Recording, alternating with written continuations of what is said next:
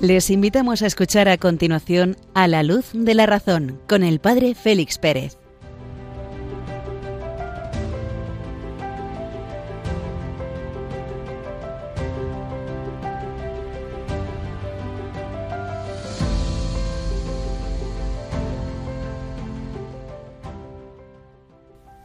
Muy buenas noches a todos los oyentes de Radio María en esta familia que conformamos la radio de la Virgen. Os saluda cordialmente desde Béjar en Salamanca el Padre Félix Pérez en este programa que dedicamos a la reflexión de la filosofía, del ser, del hombre y del mundo y de Dios a la luz de la razón en medio de la noche. Vamos a encender esa pequeña linterna, esa lamparilla de la última de las inteligencias para intentar vislumbrar una noche más, cuando acaba de dar la medianoche, una hora menos en Canarias, la realidad del mundo. Esta noche nos adentraremos en la introducción de la encíclica Fides et Ratio, los números uno y dos, descubrir cómo el hombre es el buscador de la verdad. En la sección segunda continuaremos nuestra reflexión sobre la vida, adentrándonos en los seres vivos, la diferencia que hay entre los seres vivos y los seres inertes, para llegar en los próximos días a intentar acercarnos a comprender la realidad de la vida humana, fundamento de la antropología. Y en la tercera, la tercera y última parte, el autor y su obra, al hilo de lo que hemos descubierto en la segunda, veremos Aristóteles, el tratado de, la, de ánima sobre el alma, el de ánima de Aristóteles tan comentado especialmente en la Edad Media, en la Universidad medieval. Y tras una breve pausa musical iniciamos nuestro recorrido en la noche.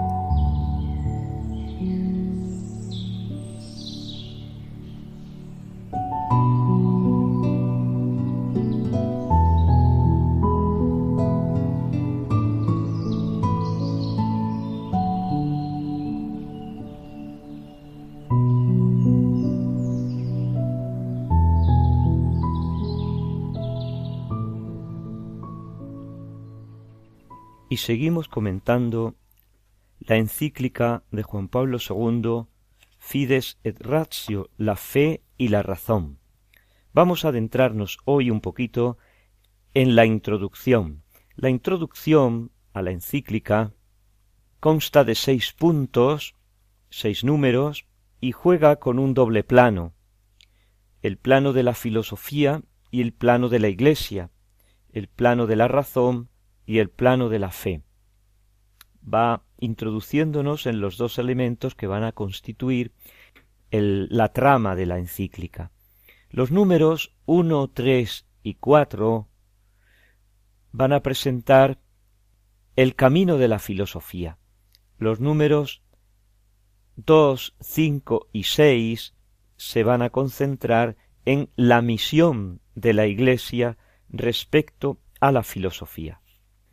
En camino hacia la verdad, podemos decir que es la frase fundamental de esta introducción. En camino hacia la verdad. El Papa lo titula Conócete a ti mismo. Es el aforismo que se encontraba en el dintel del templo de Delfos, el famoso templo de, de Apolo en la antigua Grecia, donde las pitonisas adivinaban por medio de enigmas el futuro. Conócete a ti mismo como la gran tarea del hombre.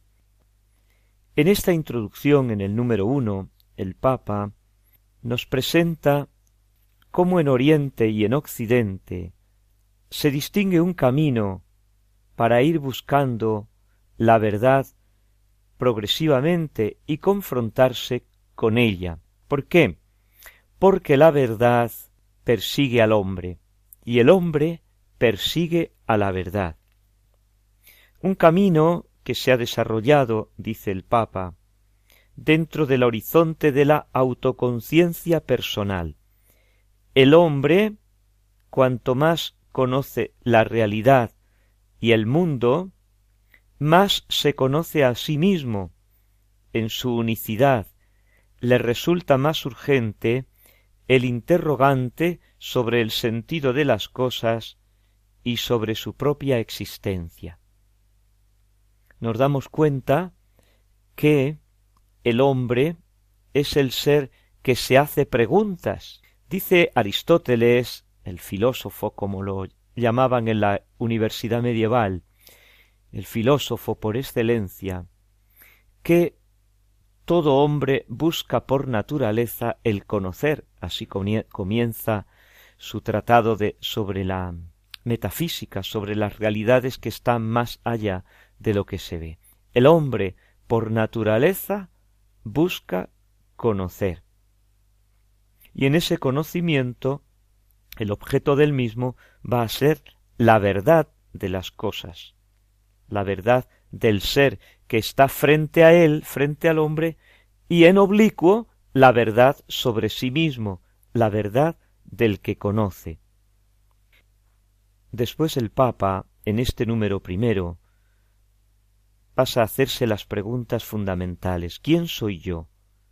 ¿De dónde vengo y a dónde voy? ¿Por qué existe el mal? ¿Qué hay después de esta vida?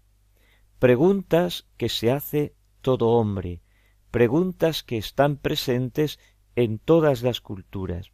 Y esas preguntas han ido obteniendo respuestas, podemos decir una geografía de las respuestas a estas preguntas, conformando las culturas y las religiones. Hay respuestas, por ejemplo, en el ámbito de la India, a través de los Vedas, en el ámbito de Irán, de los persas, por los libros de los Avestas, encontramos respuestas en la filosofía de Confucio y de Lao Tse, en la geografía china, de los Tintinkara y de Buda en parte de la India.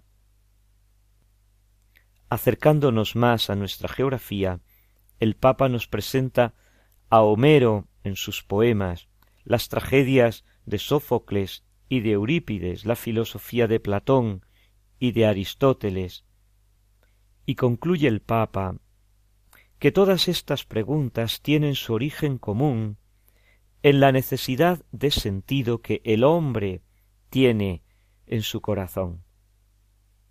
La respuesta que se dé a tales preguntas será la orientación que el hombre va a dar a su vida, a su existencia, a sí mismo.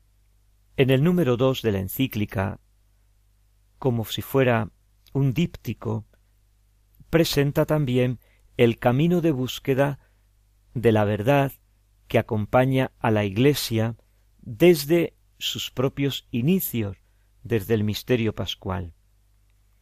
Ya en el misterio pascual, la Iglesia recibe el don de la verdad última sobre la vida y el hombre, porque Jesucristo resucitado es camino, es vida y es la verdad.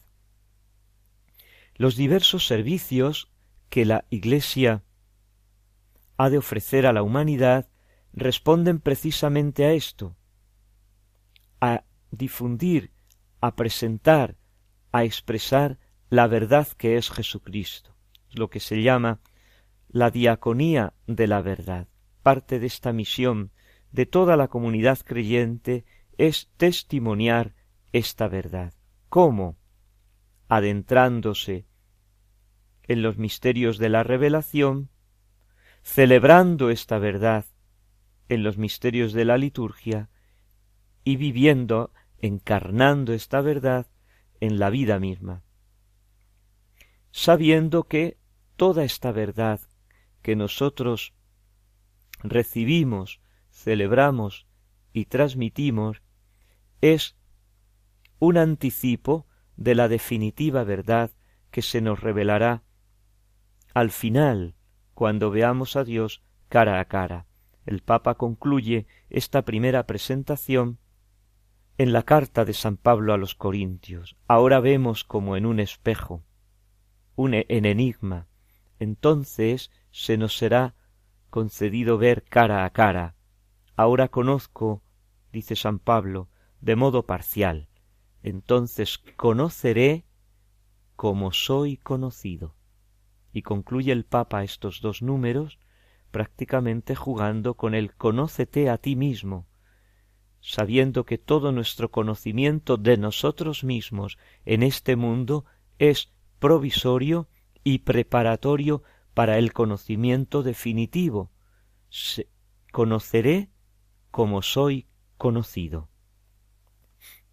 Algunos habéis preguntado que dónde nos podemos hacer con la encíclica, tenerla a mano, pues es tan sencillo como entrar en la página web del Vaticano, el Vatican Va, o en el mismo buscador, colocar Fides et Ratio, carta encíclica, Juan Pablo II, y enseguida te va a aparecer la referencia, la página, y ahí tienes el texto, para poder seguirle y para poder también comentarle, leerle, releerle.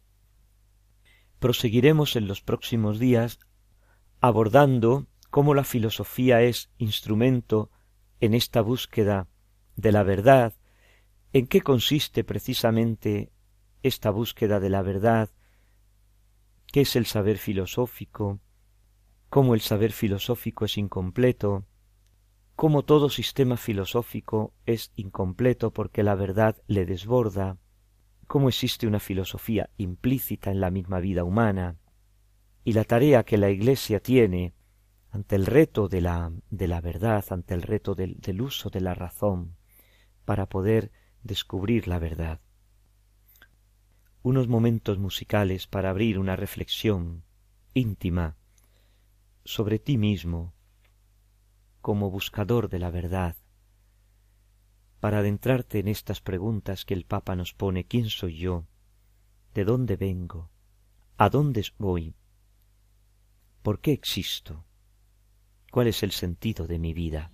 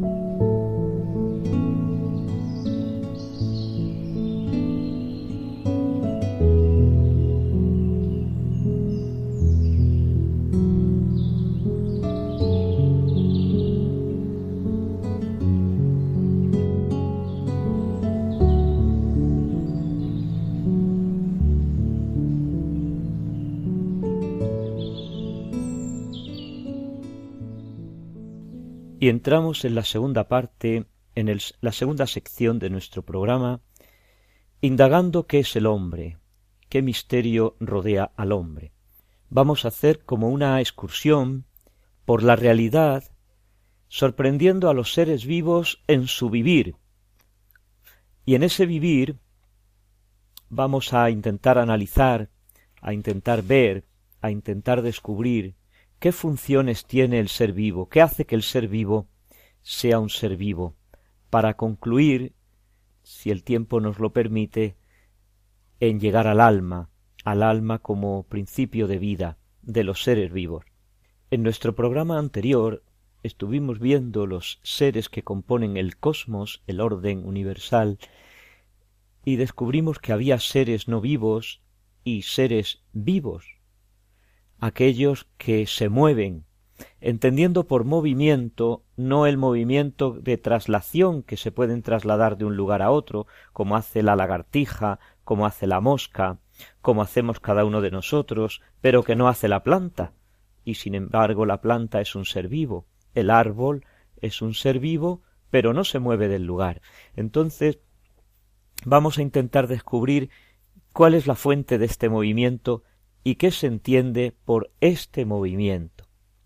Nos vamos de excursión, y en nuestra excursión por el bosque nos encontramos, por ejemplo, una culebra, una culebra que está allí recostada, calentándose al sol, y nos sorprende. Comienza a agitarse al ver que nos acercamos, y nosotros con bastones, con los bastones que llevamos para caminar, con piedras que cogemos del camino, intentamos bloquear a la serpiente, bloquear a la culebra, haciendo frente a la amenaza que, que tenemos delante.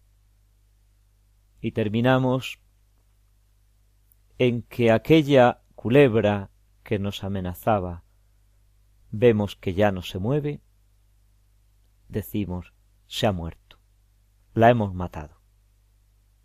Tenemos por tanto aquí delante de nosotros, en esta culebra viva que ahora está muerta, un primer concepto de vida, que es la capacidad de movimiento, de movimiento entendido en el sentido de traslación, se mueven de un lugar a otro. Movimiento local. Pero se nos acaba de caer encima una piedra de una de las paredes de aquel bosque. Esa piedra también está viva porque se ha caído. ¿Qué decimos? ¿Que también la piedra está viva? No, la piedra se ha caído porque se ha desprendido y por la fuerza de la gravedad ha venido, entre comillas podemos decirlo, a su lugar natural. Entonces tenemos que distinguir entre el movimiento de la culebra y el movimiento de la piedra. Y vemos que la culebra se mueve a sí misma, que la piedra es movida por unas leyes exteriores a ella. La vida, por tanto, la podemos definir, la podemos delimitar como un movimiento inmanente, un movimiento interior a sí misma. Y precisando un poco más, tendríamos que decir que la vida es un movimiento inmanente autoperfeccionante. ¿En qué sentido? Pues en el sentido de que el fin, la finalidad de ese movimiento de este ser vivo es la perfección del mismo ser. Tenemos aquí ahora que detenernos un momento para precisar el sentido, el concepto de movimiento. Aristóteles, viendo los seres que se mueven, viendo el movimiento, e intentando profundizar en el sentido de lo que es el movimiento, descubre que el movimiento es el paso de la potencia al acto, de la capacidad de un ser para moverse al hecho de estar moviéndose ya, de la capacidad de respirar al hecho de respirar, de la capacidad de ponerse de pie al hecho de ponerse de pie, y distingue así la capacidad de, lo llama potencia, al hecho en sí y lo llama acto. Por tanto, para entender lo que es un ser vivo, tenemos que decir que es el hecho de moverse a sí mismo, pasar de la potencia al acto por una acción inmanente que queda dentro de sí mismo, que tiene el origen dentro de sí mismo, dentro del propio ser. Y diferenciamos así de una acción transeúnte, transitiva, que termina, que concluye en otro ser distinto, en un objeto distinto del sujeto agente, del sujeto que obra. Por ejemplo, yo, pues que estoy sentado, me pongo de pie, cojo la silla en la que estoy sentado y la cambio de lugar. La silla ha cambiado de lugar. Ese es un movimiento transeúnte, transitivo, exterior a mí, aunque el, el sujeto que la mueva sea yo. Esto es desde el punto de vista del origen del ser vivo. Y podemos decir, desde el punto de vista de la finalidad, lo que llama también Aristóteles la causa final, cuál es la causa final del ser vivo. Y es la autoperfección. Entendido por autoperfección, el llegar a la plenitud en el propio ser.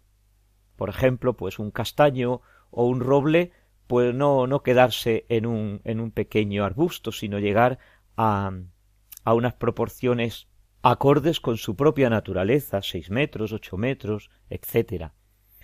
Eso llegaría a ser pues, la perfección del propio ser, la finalidad propia que tiene el ser en cuestión que estemos analizando. Concluimos entonces que lo constitutivo del ser vivo es una acción inmanente autoperfeccionante. Y llegamos así a la cuestión fundamental, al nudo que tenemos que, que resolver. Existe una diferencia esencial o cualitativa entre el ser vivo y el ser no vivo, el ser que no vive. El problema sería fácilmente resoluble, lo resolveríamos fácilmente, si se pudiera conocer directamente la esencia de las cosas, nuestro intelecto, nuestra inteligencia, fuera capaz de penetrar en la esencia misma de las cosas. Pero esto a nuestra inteligencia humana, que es la más pequeña de las inteligencias, no le es posible. Entonces nosotros la esencia de las cosas no la conocemos directamente, sino la conocemos, podemos decir, en oblicuo, indirectamente, a través de sus propiedades, a través de sus movimientos, a través de la manifestación, a través de lo que Aristóteles define, determina como accidentes. Puesto que la naturaleza o la esencia de un ser es la causa por la que ese ser se mueve vive, nosotros a través de su vida, a través de las manifestaciones de su vida, podemos llegar a la naturaleza, a la esencia de ese ser en concreto, teniendo en cuenta que los efectos son proporcionales a las causas. Ahora bien, si las propiedades de un ser las podemos reducir a las propiedades de otro ser distinto, estaríamos hablando de una diferencia cuantitativa entre dos seres distintos. Por ejemplo, un bloque de hielo, un vaso de agua y el vapor de agua que hemos tenido esta mañana en el cuarto de baño mientras nos duchamos. Son tres seres distintos. El bloque de hielo, el cubito de hielo, el agua del vaso que nos estamos bebiendo y el vapor de agua. Sin embargo, el ser es el mismo. La sustancia es la misma, la esencia es la misma, es agua. En manifestaciones distintas hay una diferencia cuantitativa, pero cualitativamente es el mismo ser, agua, H2O. Existen en los vivientes propiedades o manifestaciones que no se pueden reducir a las propiedades físico-químicas, entramos entonces en el núcleo del problema. ¿Qué diferencia hay entre el ser vivo y el ser no vivo? Vamos a considerar, para llegar a intentar comprender esta diferencia, algunas actividades comunes que encontramos en todos los seres vivos. Todos los seres vivos podemos descubrir en ellas determinadas actividades comunes, inmanentes y autoperfeccionantes. El número de actividades depende de la categoría, podemos decir, del, del ser vivo en cuestión. No obstante, podemos descubrir tres actividades inmanentes que son la nutrición, el crecimiento y la reproducción. Ya Aristóteles, en su pequeño tratadito de ánimas, Peripsigé, nos va a dar algunas indicaciones de estas funciones. Vamos a comenzar, si os parece bien, con la nutrición. La nutrición es una actividad que no se da en los seres inorgánicos. En los seres inorgánicos, en los seres no vivos, encontramos juxtaposición de elementos, moléculas que se unen, moléculas que se disocian, pero no hay una nutrición, es decir, un cambio de materia o un metabolismo vital por el cual el organismo elige la sustancia química que le es conveniente y la convierte en sustancia propia, se apropia de ella. Nosotros nos bebemos un vaso de agua y eliminamos aquello que no nos conviene. A esto lo llamamos también como catabolismo, anabolismo, cuando asumimos ese vaso de agua y catabolismo cuando expulsamos, por ejemplo, mediante el sudor, aquello que no nos conviene. La nutrición supone, efectivamente una acción transitiva. El agua que está en el vaso entra a formar parte de mí, evidentemente. Pero por, por medio de la asimilación, ese agua la transformo en mi propio ser. Me apropio de sustancias exteriores a mí, las hago mías para conservarme, para perfeccionarme, para enriquecerme a mí mismo. El fenómeno de la nutrición, por tanto, es algo inmanente que da dentro de mí y me perfecciona. No es la cantidad de agua que tenía el vaso y que ahora pasa a tener yo, sino el hecho de que ese agua pasa a ser parte de mi yo. No es algo cuantitativamente, ese medio litro, de agua que me he bebido, sino algo cualitativamente diverso, algo esencialmente diverso, y es que el agua pasa a ser parte de mi yo. La segunda función que podemos observar es el crecimiento. De una célula inicial se consigue, mediante una evolución, miles y miles de, células que interactúan entre sí en un complejo mundo de actividades. Una especie de evolución interna, un desarrollo, una diferenciación creciente que se va adaptando, que se va sucediendo en el tiempo y que es irreversible. Esto es importante. Cada estadio sucesivo presupone el precedente. En efecto, nosotros podemos parar el, desarrollo de un ser vivo. Eso sí, a riesgo de su propia vida, por ejemplo, pues cortando las raíces de un árbol. Pero nunca podremos retroceder a un estadio previo en el desarrollo. Sin embargo, las actividades físico-químicas de los seres no vivos sí se pueden revertir, podemos poner pasar a estadios precedentes. Por ejemplo, tomamos unos cristales, los introducimos en el agua madre. Y esos cristales vemos que por distintas partículas que se van depositando en las caras de los cristales va creciendo. Y ahora, ¿qué? Pues sacamos de ahí, metemos en otra solución y vemos que va expulsando los cristales que se habían adherido. En los cristales este fenómeno es reversible. Sin embargo, en los seres vivos no. A riesgo de, de la propia vida, el fenómeno no es reversible. Por tanto, tenemos que el crecimiento no es reversible.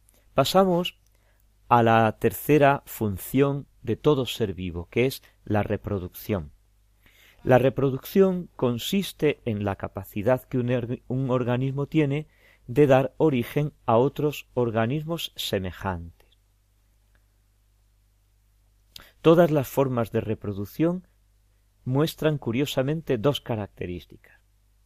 La primera es la finalidad, para conservar la especie. Y esto la contradistingue de las dos funciones anteriores, la nutrición y el crecimiento es para la conservación del individuo, para conservación de sí mismo. Y la segunda característica es que el impulso a reproducirse parte de dentro del propio organismo. Este carácter inmanente se une al carácter finalístico de la conservación de la especie.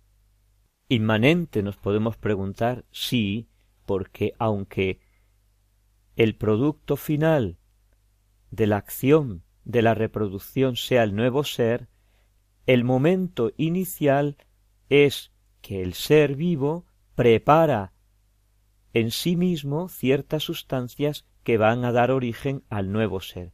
Acción, por tanto, inmanente, autoperfeccionante, con una finalidad externa, transeúnte, transitiva, a la propia sustancia. Podemos entonces concluir de todo lo dicho que la vida es un fenómeno esencialmente diverso y cualitativamente superior a los fenómenos físico-químicos de los seres sin vida, de los seres no animados. Maritain, este filósofo de mediados del siglo XX, hace una precisión cuanto menos interesante. Todo fenómeno de la vida, vegetativa o sensitiva, es materialmente físico-químico, pero formalmente vital. ¿Qué quiere decir esto? Bajo el aspecto material, los fenómenos de la vida sensible se desarrollan mediante reacciones físico-químicas, pero formalmente considerados, es decir, vistos en profundidad, buscando la causa de estos fenómenos, muestran un comportamiento diverso a las leyes físico-químicas, las superan, son nuevas leyes. Por tanto, si tenemos un fenómeno que supera materialmente las reacciones físico-químicas, hay que buscar por el principio de causalidad una explicación adecuada. El mecanicismo es una filosofía que es interesante y tendremos que verla detenidamente, reduciendo todos los fenómenos vitales a simples fenómenos físico-químicos que interaccionan entre sí los, los elementos de la tabla periódica, los elementos químicos, renuncia a una explicación racional de este comportamiento nuevo y esencialmente diverso de los vivientes respecto a los no vivientes. Estamos apuntando ya a la causa que dé explicación de estos fenómenos, aquello que Aristóteles descubre como alma de los seres vivos. Dejamos aquí nuestra explicación de los fenómenos de la vida para poder adentrarnos en nuestro próximo programa en la causa proporcionada que dé explicación de estos fenómenos de la vida que hemos visto someramente la nutrición, el crecimiento y la reproducción. Pensemos en unos momentos musicales como el desarrollo de la vida merece también una alabanza al Dios Creador que brote desde nuestro corazón de criaturas.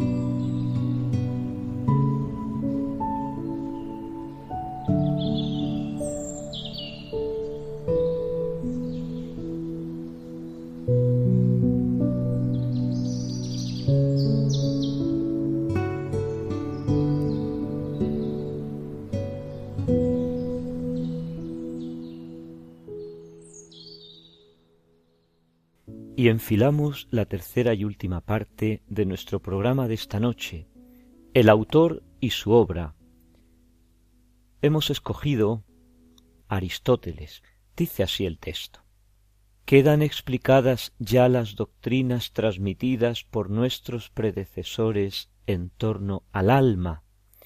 Volvamos pues de nuevo desde el principio e intentemos definir qué es el alma y cuál podría ser su concepto más general.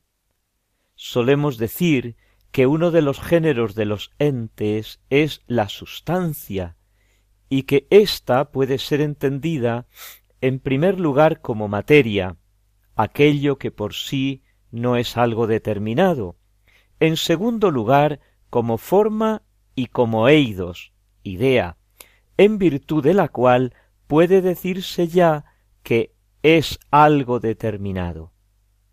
Y en tercer lugar, como el compuesto de una y de otra, de materia y de forma. Por lo demás, la materia es potencia, mientras que la forma es acto. Por otra parte, y a lo que parece, sustancias son de manera primordial los cuerpos, y entre ellos los cuerpos naturales. Estos constituyen, en efecto, los principios de todos los demás. Ahora bien, entre los cuerpos naturales los hay que tienen vida y los hay que no la tienen. Y solemos llamar vida a la nutrición por sí mismos, al crecimiento y al envejecimiento de donde resulta que todo cuerpo natural participa de la vida, es sustancia, pero en el sentido de sustancia compuesta.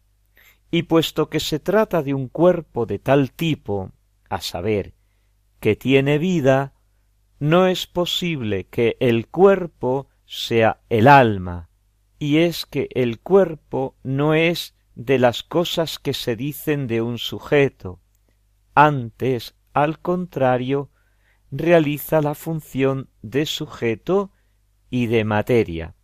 Luego el alma es necesariamente sustancia en cuanto forma específica de un cuerpo natural que tiene vida en potencia.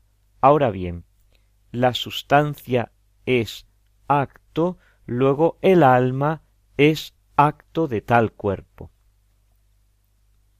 Este texto pertenece, y nos va a iluminar esta noche, al tratado sobre el alma de Aristóteles. Con Aristóteles la filosofía griega llega a su plenitud y a su entera madurez, hasta tal punto que desde entonces va a comenzar la decadencia. Estamos en el siglo IV antes de Cristo. Aristóteles nace el año 384 antes de Cristo. Su padre era médico, Nicómaco, amigo del rey de Macedonia. Quizá las cuestiones físicas y biológicas que tanto le interesaron a Aristóteles tengan su razón de ser en la profesión de su padre. A los dieciocho años Aristóteles entra en la escuela filosófica de Platón, en Atenas, y allí permanece una larga temporada, hasta la muerte del maestro.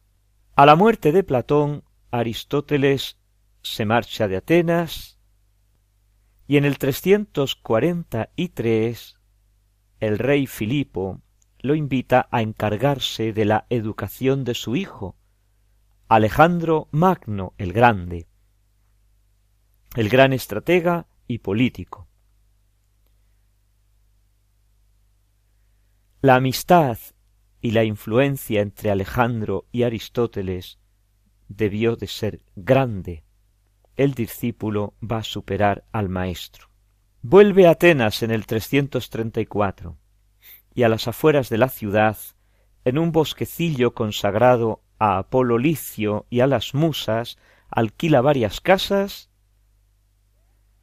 construye el liceo y allí con sus discípulos paseando va tratando las cuestiones filosóficas más profundas. De ahí el nombre de peripatéticos. La actividad intelectual que Aristóteles despliega es inmensa. Aristóteles divide las ciencias en teoréticas, en prácticas y en poéticas. Las teoréticas se refieren al conocimiento de los seres, las prácticas a la acción humana, que queda en el interior de la persona, cuál es la ética y la política, y las poéticas son a las construcciones, a las fabricaciones que lleva a cabo el hombre. Precede a todas ellas unos tratados sobre el conocimiento humano y la manera de pensar, el órgano o la lógica. Trata todos los campos del saber, la matemática, la física, la metafísica o filosofía primera que llama él, la poética, la retórica, la ética, la política. Damos la palabra otra vez a Aristóteles en el texto que venimos leyendo. Digamos, pues, tomando la investigación desde el principio, que lo animado se distingue de lo animado por vivir, y como la palabra vivir hace referencia a múltiples operaciones, cabe decir algo que vive aun en el caso de que solamente le corresponda a alguna de ellas. Por ejemplo, intelecto sensación, movimiento, reposo locales, movimiento entendido como alimentación, como envejecimiento y como desarrollo. De ahí que opinemos también que todas las plantas viven. Salta a la vista, en efecto, que poseen en sí mismas la potencia y el principio en virtud del cual crecen y menguan según direcciones contrarias. Todos aquellos seres que se alimentan de manera continuada y se mantienen viviendo indefinidamente hasta tanto son capaces de asimilar el alimento, no crecen desde luego hacia arriba sin crecer hacia abajo, sino que lo hacen en una y en otra y en todas las direcciones. Por lo demás, esta clase de vida puede darse sin que se den las otras, mientras que las otras, en el caso de los vivientes sometidos a corrupción, no pueden darse sin ella. Esto se hace evidente, por ejemplo, en el caso de las plantas, en las que efectivamente no se da ninguna otra potencia del alma. El vivir, por tanto, pertenece a los vivientes en virtud de este principio, mientras que el animal lo es primariamente en virtud de la sensación. De ahí que a aquellos seres que ni se mueven ni cambian de lugar, pero poseen sensación, los llamemos animales y no simplemente vivientes. Por otra parte, la actividad sensorial más primitiva que se da en todos los animales es en el es el tacto. Aristóteles está pensando aquí, por ejemplo, en en las conchas, en los mejillones. Y de la misma manera que la facultad nutritiva puede darse sin que se dé el tacto ni la totalidad de la sensación, también el tacto puede darse sin que se den las restantes sensaciones. Y llamamos facultad nutritiva a aquella parte del alma de que participan incluso las plantas. Hasta aquí Aristóteles. Este texto, que forma parte de, de los tres libros que componen el Tratado de, la, de Ánima, entra dentro de lo que es el cuerpo de la física aristotélica, entendida como el conjunto de los seres que constituyen el cosmos, el estudio de todos los seres que constituyen el cosmos. Los seres animados se diferencian de los seres inanimados porque poseen un principio que les da la vida, principio que llamamos, que llama él alma. Y para llegar hasta esta realidad del alma, Aristóteles acostumbra a partir del examen de lo que aparece a nuestros sentidos, de lo que percibimos. Y así observamos una serie de características en el mundo de la vida, el nacimiento, la nutrición, el crecimiento, y así concluye en una vida vegetativa, de carácter vegetativo. Observamos también que hay seres vivos que además del nacimiento y la nutrición y el crecimiento, se mueven y habla de un alma sensitiva, motoria. La sensación y el movimiento son características de esta alma sensitiva propia de los animales y concluye en otra alma que a él le causa inquietud, podemos decir, relativa inquietud, porque no termina de encontrar de dónde procede ese alma, y es el alma intelectiva, el alma del hombre, el alma racional. Vamos a concluir la presentación de este autor y su obra con un texto verdaderamente sorprendente, también de Tratado del Ánima. Prosigue así Aristóteles en el libro segundo al presentar el fenómeno de la generación, el origen de un nuevo ser, de un nuevo individuo dentro de la misma especie. Esto aclarado, hablaremos en primer lugar acerca de la nutrición y de la generación, ya que el alma nutritiva se da, además de en los animales, en el resto de los vivientes, y constituye la potencia primera y más común del alma. En virtud de ella, en todos los vivientes se da el vivir y obras suyas son el engendrar y el alimentarse.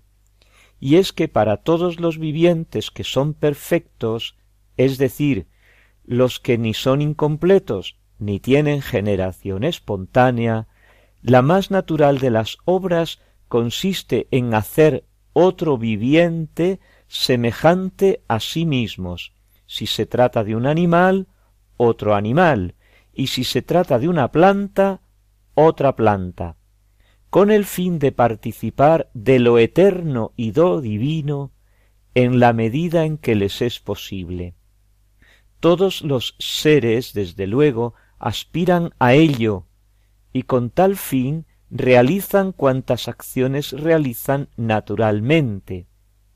Ahora bien, puesto que les resulta imposible participar de lo eterno y de lo divino a través de una existencia ininterrumpida, ya que ningún ser sometido a corrupción puede permanecer siendo él mismo en su individualidad, cada uno participa en la medida en que le es posible, unos más y otros menos, y lo que pervive no es él mismo, sino otro individuo semejante a él, uno no en número, sino en especie. Es impresionante el techo al que llega la reflexión de Aristóteles en la generación, intentando con la generación de los seres vivos emular el poder divino, eterno y divino.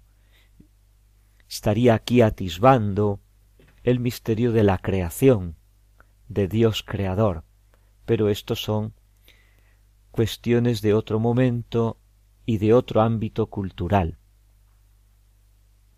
Unos momentos musicales para reflexionar en este final de Aristóteles en este apuntar hacia lo divino, hacia lo que está más allá de lo que percibimos, incluso de lo que podemos hasta pensar.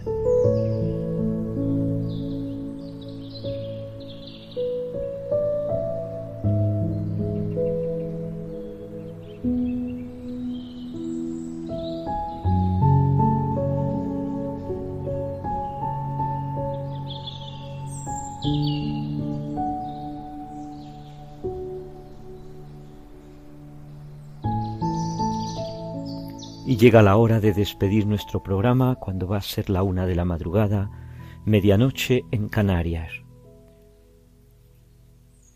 El hombre buscador de la verdad, el hombre entre los seres vivos, con las funciones de la nutrición, del crecimiento, de la reproducción, en común con los vegetales y los animales, y habiéndonos adentrado en el mundo del alma, de la mano del filósofo, como lo conocían en la universidad medieval, Aristóteles, esa cumbre del pensamiento griego, solo queda que despedirnos hasta un próximo programa. Recordad que podemos continuar nuestro diálogo en el correo electrónico del programa a la luz de la razón arroba radiomaria.es. Allí os espero. Un cordial saludo desde Béjar, Salamanca, el padre Félix Pérez. Que paséis una buena noche. Dios os bendiga.